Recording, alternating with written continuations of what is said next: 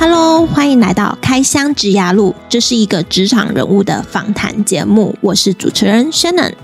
这个节目主要是透过来宾分享他们的职涯如何从学校毕业后走到目前的职位，以及主持人我自己过去的学经历经验，来协助正在找工作的社会新鲜人，或是对职涯迷茫毫无头绪的人一些方向。在你的求学生涯中，你是否有经历过重考或是被退学的经验呢？如果你好不容易考上台湾最顶尖的大学，结果念了一年却被退学，你会选择再考一次，还是直接出社会工作呢？今天我们邀请到的来宾，在他学生时期时都面临过重考或是被退学的经验，而现在的他是知名上市公司的最高研发主管。他为人乐观又乐于助人，有礼貌又谦虚，毫无大主管的架子。邀约他来上我们 Podcast 节目时，他二话不说就答应，而且很有效率的跟我约好了录音时间。他的果决、效率以及他的上进心，在访谈过程中，连我这个主持人都听得津津有味。相信他的成功绝非偶然，是我们值得学习的标杆。就让我们欢迎今天的来宾 Terry。Hello，大家好，呃，我是 Terry。Hello，Terry。一开始先跟大家介绍一下你目前的工作。我现在任职于呃一个面板供应链的公司，然后担任公司的研发最高主管。嗯，然后我这份工作呃基本上就是呃提供面板业或相关光电产业。呃，一些呃材料，然后提供他们一些呃新的一些制成产品。嗯哼，其实我们这家公司呃，它也是一个上市公司哦。对。那表现的好不好，其实投资人或呃大众其实很容易就看得到。嗯。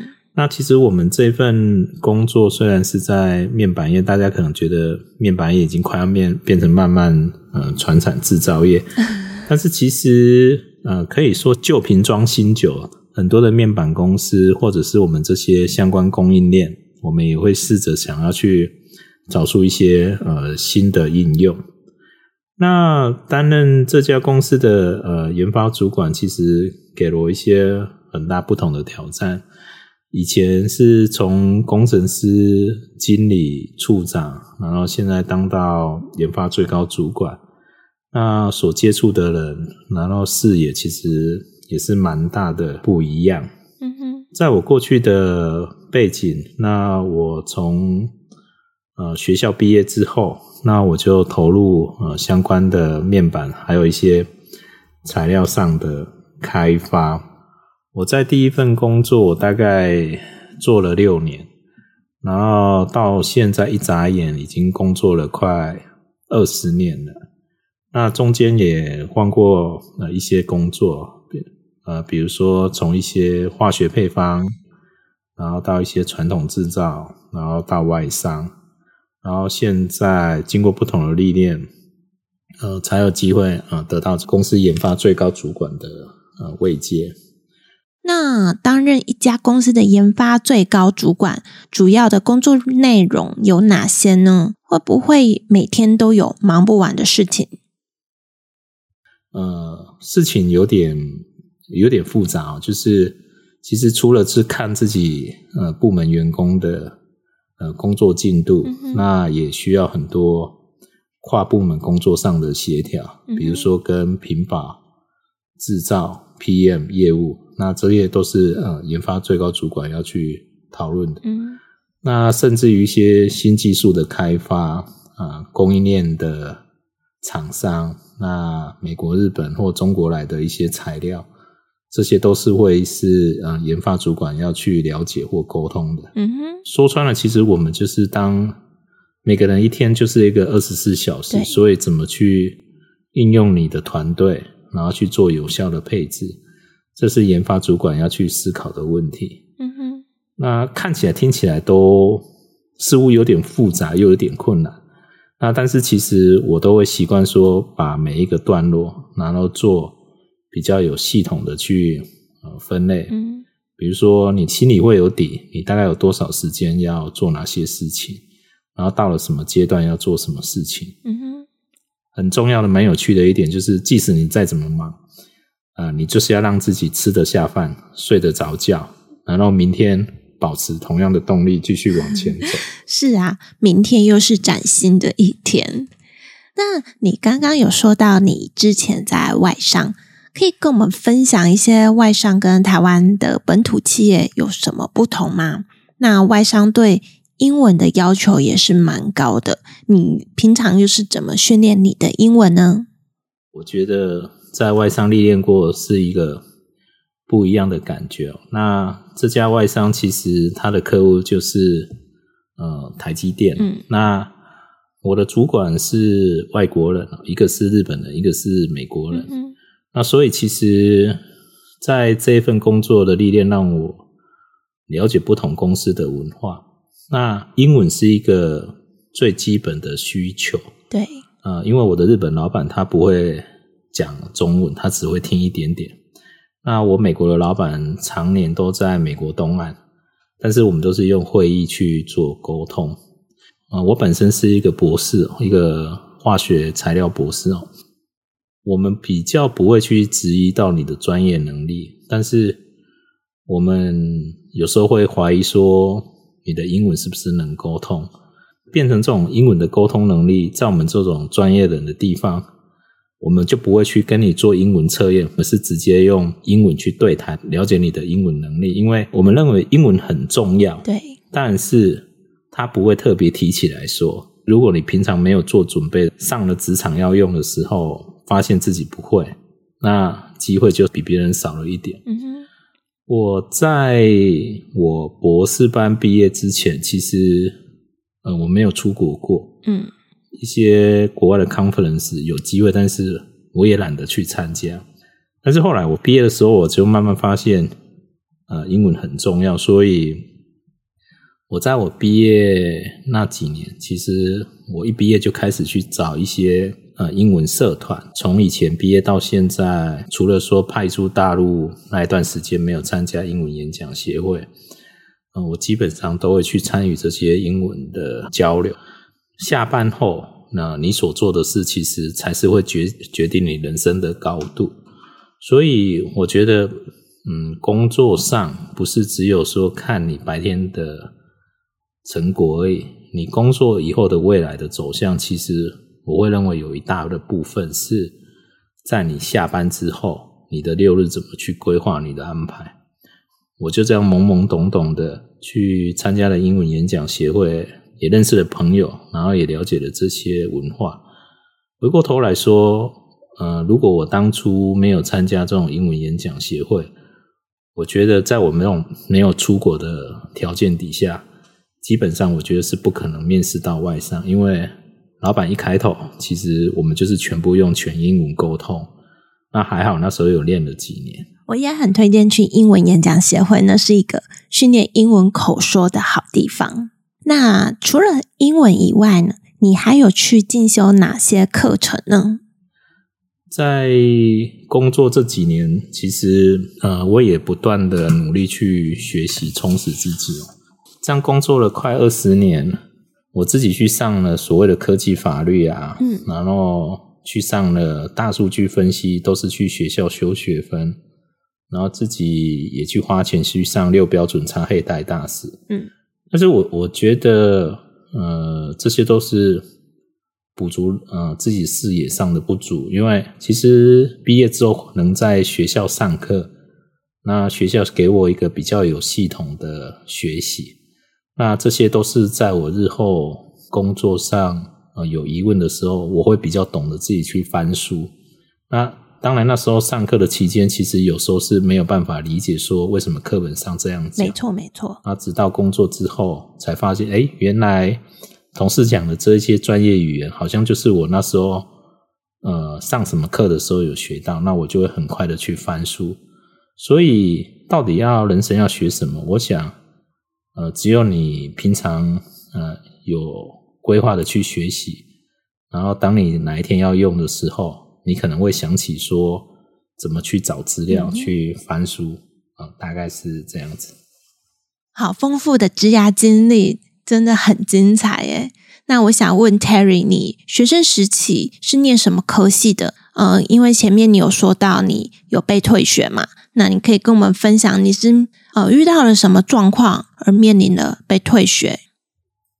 呃，我自己大学是念化工，然后是呃北部的一个私立化工的学校。嗯、我是一个屏东乡下来的小孩，那其实那时候爸妈。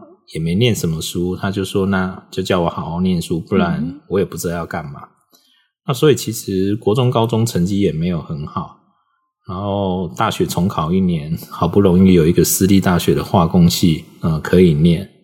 后来也不知道怎么搞的，好像上了大学，有些同学都在玩，那有些同学很认真念书。嗯，那我想说，当初。重考一年，考上一个私立化工，我好像应该要好好念书。所以，嗯，我比较不一样。我大概大一的时候，我大概就知道我要考研究所。所以我大学四年，我没有参加社团活动。嗯，我也没有觉得说，嗯、呃，这有什么人生可惜之类的。因为至少我觉得这四那四年，因为学校教的其实跟考研究所也不太一样。但是我就是比较认命的去念。那到大四快毕业的时候，我大概心里有底，做了一些考古题，我应该是可以上个国立大学，应该是没问题。嗯、但是我知道我要考台大、清大，这样看了一些考古题，我又觉得应该是考不上。嗯、那就在那个偶然机会，呃，看到一个台大食品，他要收。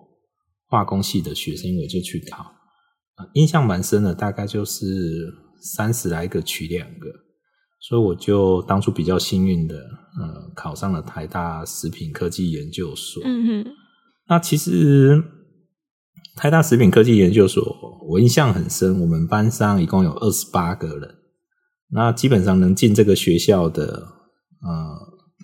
食品本科系的基本上都是一些几乎是台湾学校前一两名毕业的学生，对，不管是真试还是考进去，所以光是修课我们就遇到了很大的挑战。嗯，那班上那时候倒数前两名大概都是我们这种念化工系的人。嗯哼，我念完了食品科技研究所，我觉得我如果要从事食品研究，那我会不会去餐厅做个厨师？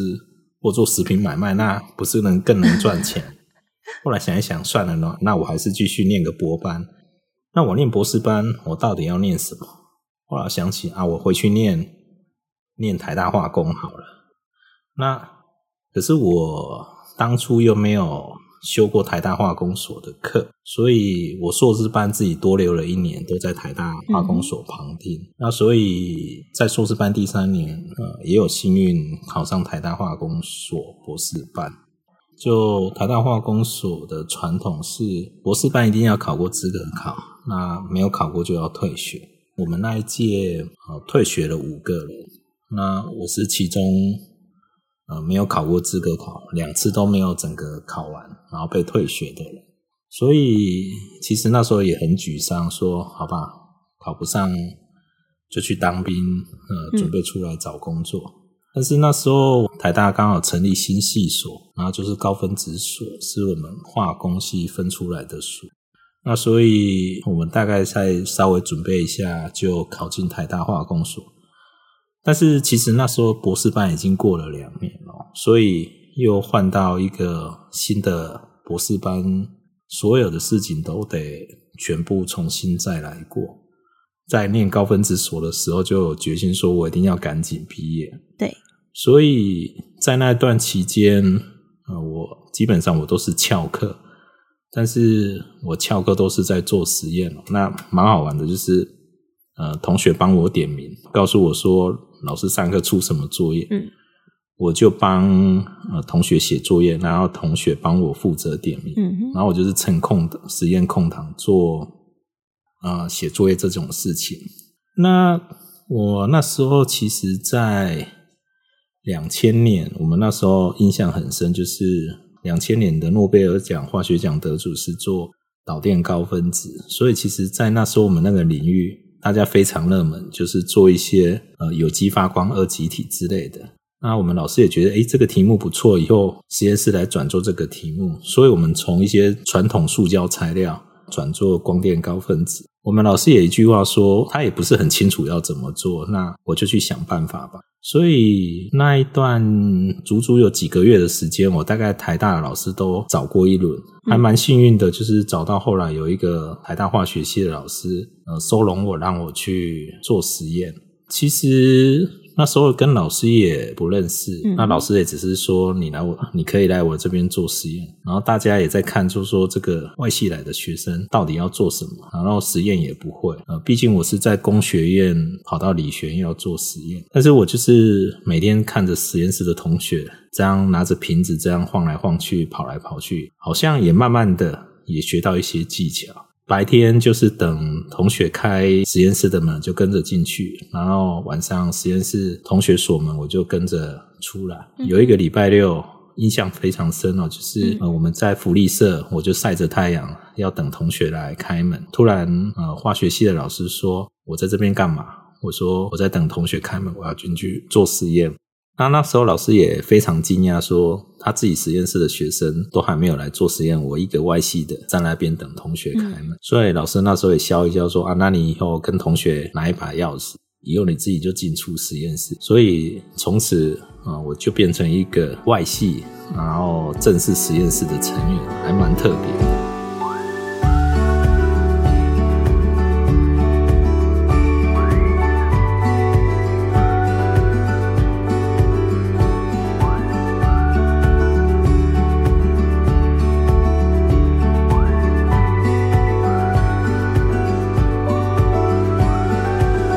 已经跟着同学跑了几个月，怎么做化学合成有一些概念了。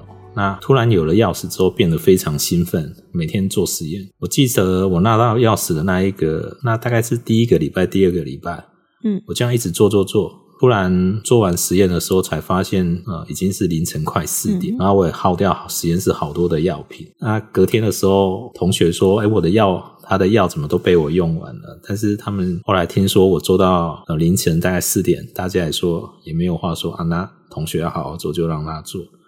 所以我就过的一边修课，然后一边做实验的日子。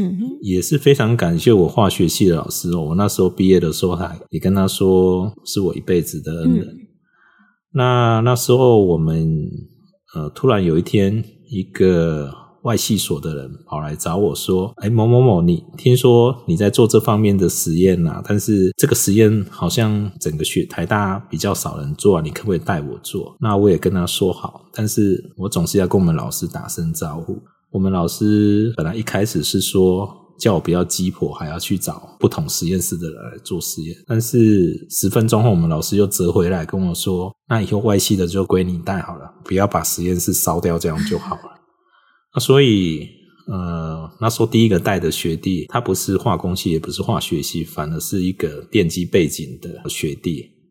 然后那时候跟着学弟就这样没日没夜做。突然有一天，学弟突然晚上打电话给我说，我们做的元件的效率比以往突破了大概十倍。然后他们光电所看到的人都不相信有这种东西。那其实我们隔天说真的，我们有把实验重复出来。那很快的，其实我们论文很快的大概就写完了，就是因为实验进展快。数据很突出。当初我高分子化工系的老师，还有化学系的老师、光电所的老师，大家就在思考说，谁该挂第一作者。三个教授在一起，然后我跟光电所的学弟五个人坐在一个办公室。我这个学弟也蛮好玩的，他大家都还没有开口，他就第一个话说：“呃，这篇论文给学长挂第一作者。”他帮老师再多留半年做实验，所以那个会很快，我们大概没十分钟就结束。那我当了那个论文的第一作者，但是嗯，光电所老师真的也多留了他半年继续做实验。这教授也是蛮狠心的。那所以其实那时候就是自己一点点小名气就产出了。后来甚至于呃带了不同系所的学弟妹来做实验了。现在这些学弟其实有几个在台大教书，那也有几个在呃其他大学院校教书。那所以其实那时候自己努力做，带了不同人，然后反而现在跟这些教授们都有不错的联系。可能因为那时候在高分子所剩三年半，非常努力做实验，那。有个感觉，就是我在化学系，其实不管我做到凌晨几点，隔壁实验室或其他实验室，总是看到有人灯火通明的在做实验。然后那时候做完实验要骑脚踏车回呃学校宿舍，不管是一点、两点、三点骑回去，其实在学校的椰林大道啊，总是会有看到不同的学生啊。那时候也要回去休息，所以我还蛮怀念在呃台大的那一段时间。那当然，在学校方面，其实台大的学生对于论文的质量其实是非常有一定的要求。那比如说，我们老师曾经怀疑过，说做出这么好的数据，是不是有一些作假？我们老师也让实验在不同的地方去做，那其实看起来效果时好时不好。我们老师那时候应该心里有底，他应该是认为这个实验数据做是真的。但是我们老师也曾经跟我说过，如果让我发现你的实验数据是假的，那你就是滚开实验室。对，所以其实我想到现在为止，身为现在即使是现在是啊研发最高主管，我们还是会呃谨记这个原则，就是啊实验数据不要去作假，不然衍生后面的后果其实是非常可怕的。那所以，其实从我的求学历程，从来没有顺利过。大学联考重考一年，硕士班念了三年，然后博士班又被退学，想说再给自己一个机会，再拼一次，然后就这样懵懵懂懂的，诶，好像也念完了一个大家认为蛮好的学校，毕业了。那这个大概是我整个的一个求学的过程。如果你没有跟我们分享这些内容，真的不会知道你的求学过程如此曲折又精彩耶。更重要的是，你都不曾放弃过，这个精神更让人佩服。那你毕业之后的第一份工作，你又是怎么找的呢？那前前后后又花了多少时间？可以跟我们分享一下吗？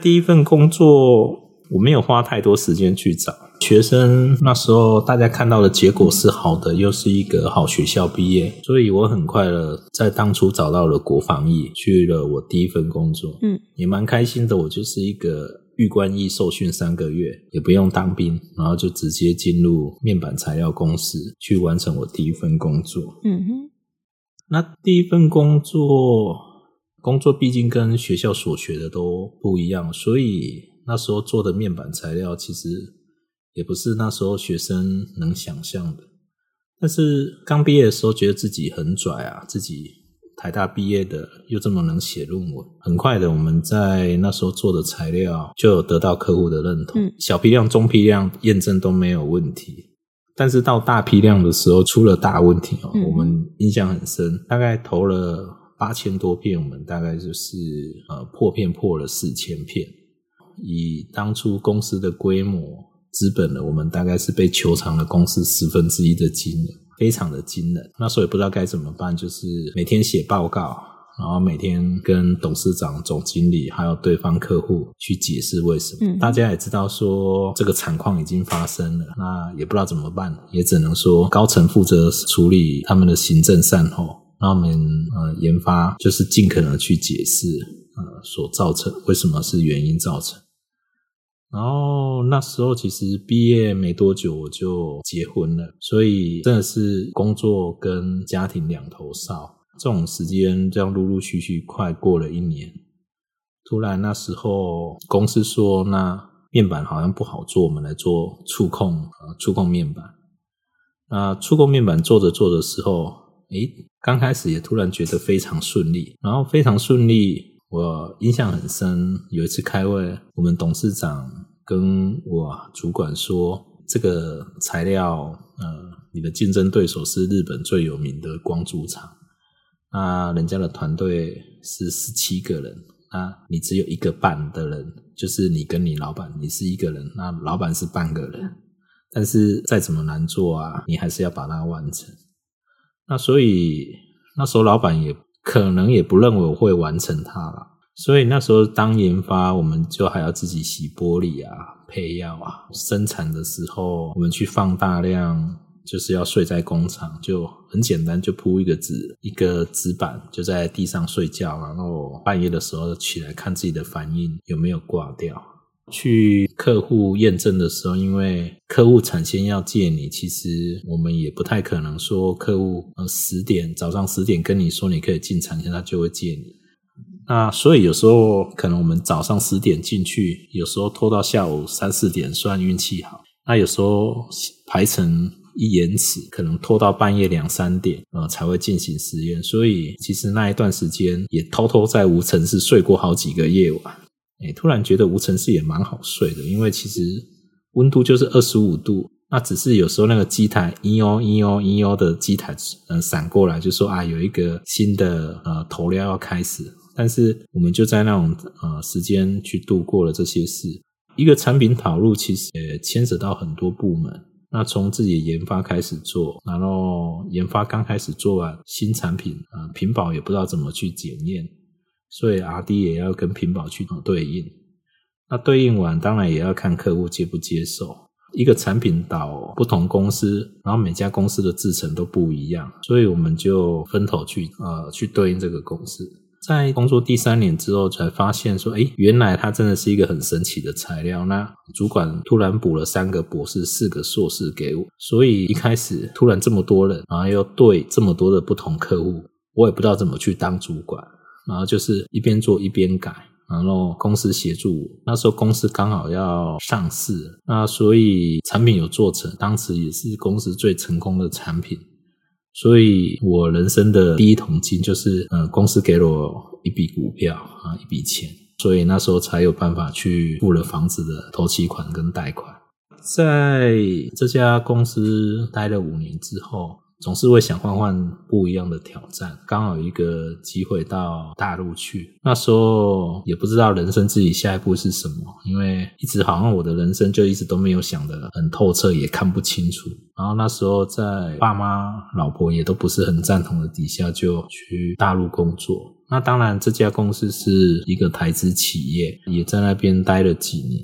但是说真的，虽然那时候已经是当研发主管了，但是才发现说，其实做一个产品跟呃当学生不一样。学生你是把一个东西做到极致，但是做一个产品其实是要天时地利人和。所以在第二份工作没有到那么顺利，在没有很顺利底下，其实又开始找工作了。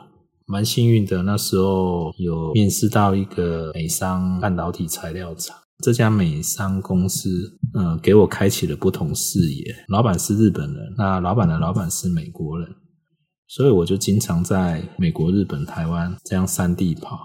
那也看到说不同国家文化的人是怎么做事。美商公司总是会有一些国外的博士啊，尤其公司的。总部是在美东，美东比较有名的是哈佛、麻省。那公司大概是因为在这种氛围底下，其实公司很重视研发。台湾，我是台湾的研发主管，所以总是会自己挑战或被挑战，不同国家的博士这样挑战。所以在这种氛围底下，我想这种美商公司会伟大，是真的有它的原因，因为。它基本上聚集了全世界最优秀的工程师、科学家在一起，所以他们造就了一些非常的高科技。我想我没有待过台积电哦，但是那时候的台积电是我的客户，那应该也是就是说这种整个的供应链，然后串起台湾呃半导体一个很伟大的地方。嗯，那听起来你在这间美商待得还蛮顺利的。那你怎么又会决定要离开这间美商呢？是有遇到了什么呃契机，或有遇到更好的机会吗？那时候有在思考一件事是，我当了美商经理，我是要去赚更多钱，还是要一辈子稳稳的当这样美商的研发经理，这样就好。所以那时候有一个公司要找一个研发处长，面试我的其实是执行长，直接跟我讨论说，他们要发展一个很新的技术，如果能成得了的话，公司可能会给一些股票之类的。嗯，那当然我知道这家公司呃曾经回往过，股价也有九百多块。那所以呃毅然决然的丢下了好像一个看似非常美好的一个外商美商经理，去挑战一个本土企业的。研发处长，嗯，我想人生总是会有很多不可预期哦。那时候想说去大陆工作，老板也答应我说，大概两三个礼拜我就可以回来一趟，没有什么问题。然后就飞机来往。到了大陆工作之后，大概没多久，全世界就爆发了 COVID-19，我就回不了台湾了。就在那个应该是蛮困苦的环境底下，我们大概在大陆待了两年，也回不来。说真的，这个产品其实发展的不是很理想。我们的客户其中一个大客户是苹果。以我这样的经验，其实要去对苹果，还有对一些大陆世界大厂，其实还是会对得蛮辛苦的。到最后，其实我们的产品做得不是很顺，那甚至于我们单位被解散了三分之二以上的人。我想，这就是人生不同的挑战。嗯哼。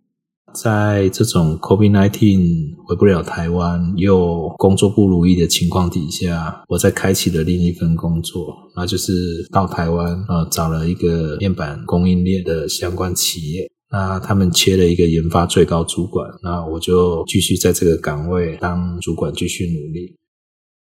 相信这一波疫情真的是对很多产业跟企业都有受到影响，但是现在已经是后疫情时代了，相信一切都会好转的。虽然通膨很严重，但是能撑下来的企业应该都是还不错的公司。那不知道 Terry，你经历了这么曲折的枝桠路之后，你有什么呃感受吗？或者是有得到了些什么启发？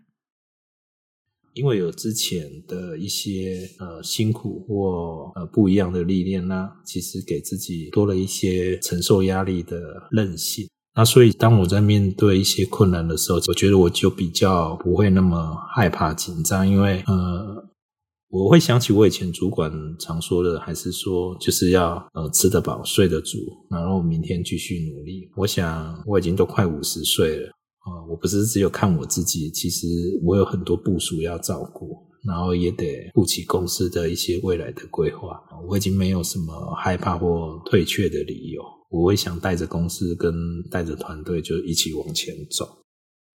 你现在也是身负重任，你不只要让自己吃得下饭、睡得着觉，你还要顾及你的团队，让大家每个人都有吃得下饭、睡得着觉，然后大家都是有动力的继续往前走。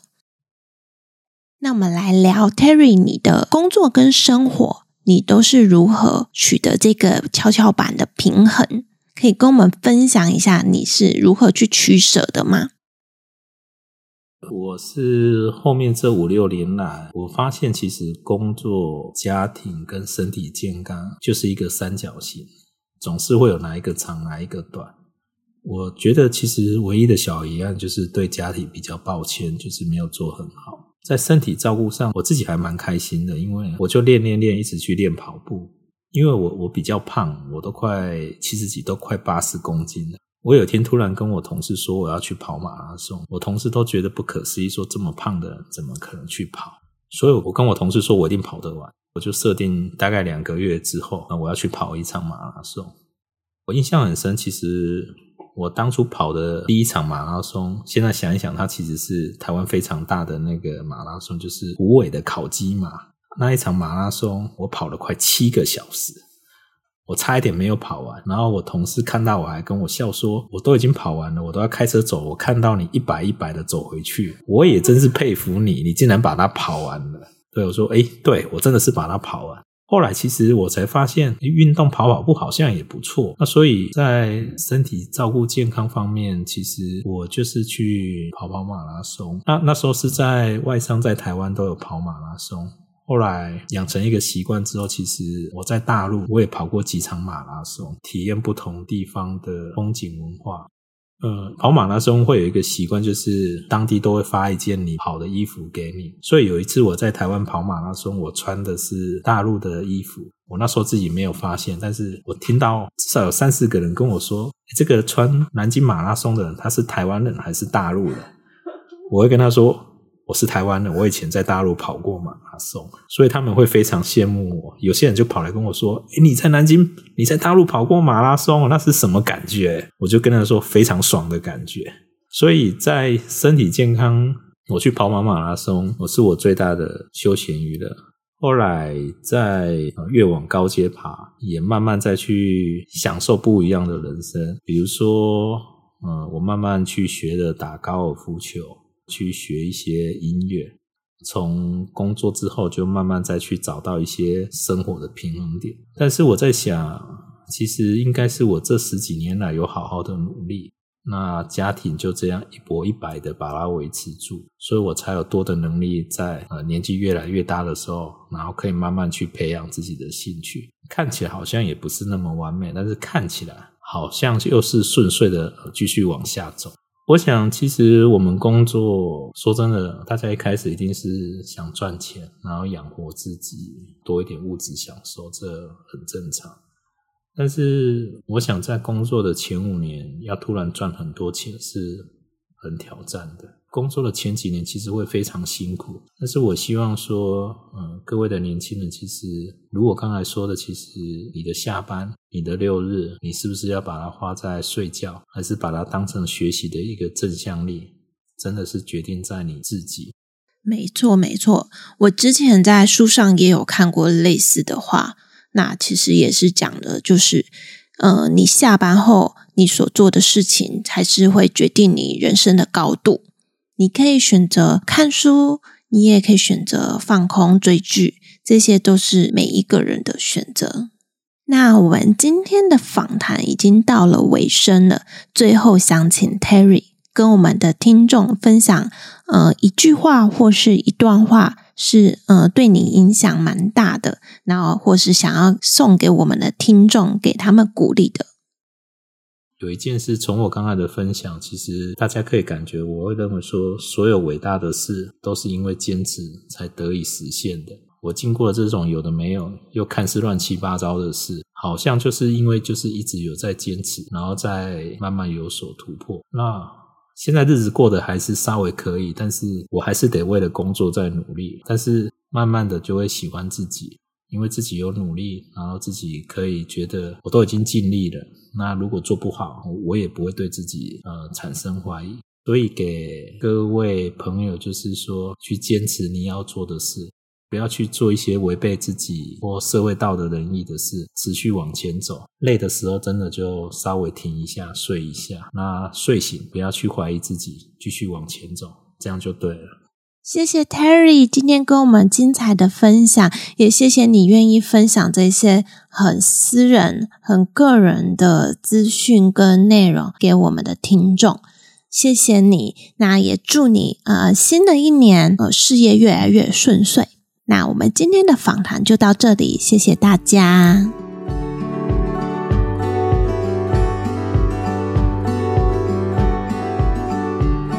在这里快速整理下本集的重点：第一，Terry 说，即使你再怎么忙，你就是要让自己吃得下饭、睡得着觉，继续保持相同的动力向前走。第二，下班后你所做的事情才是决定你人生的高度。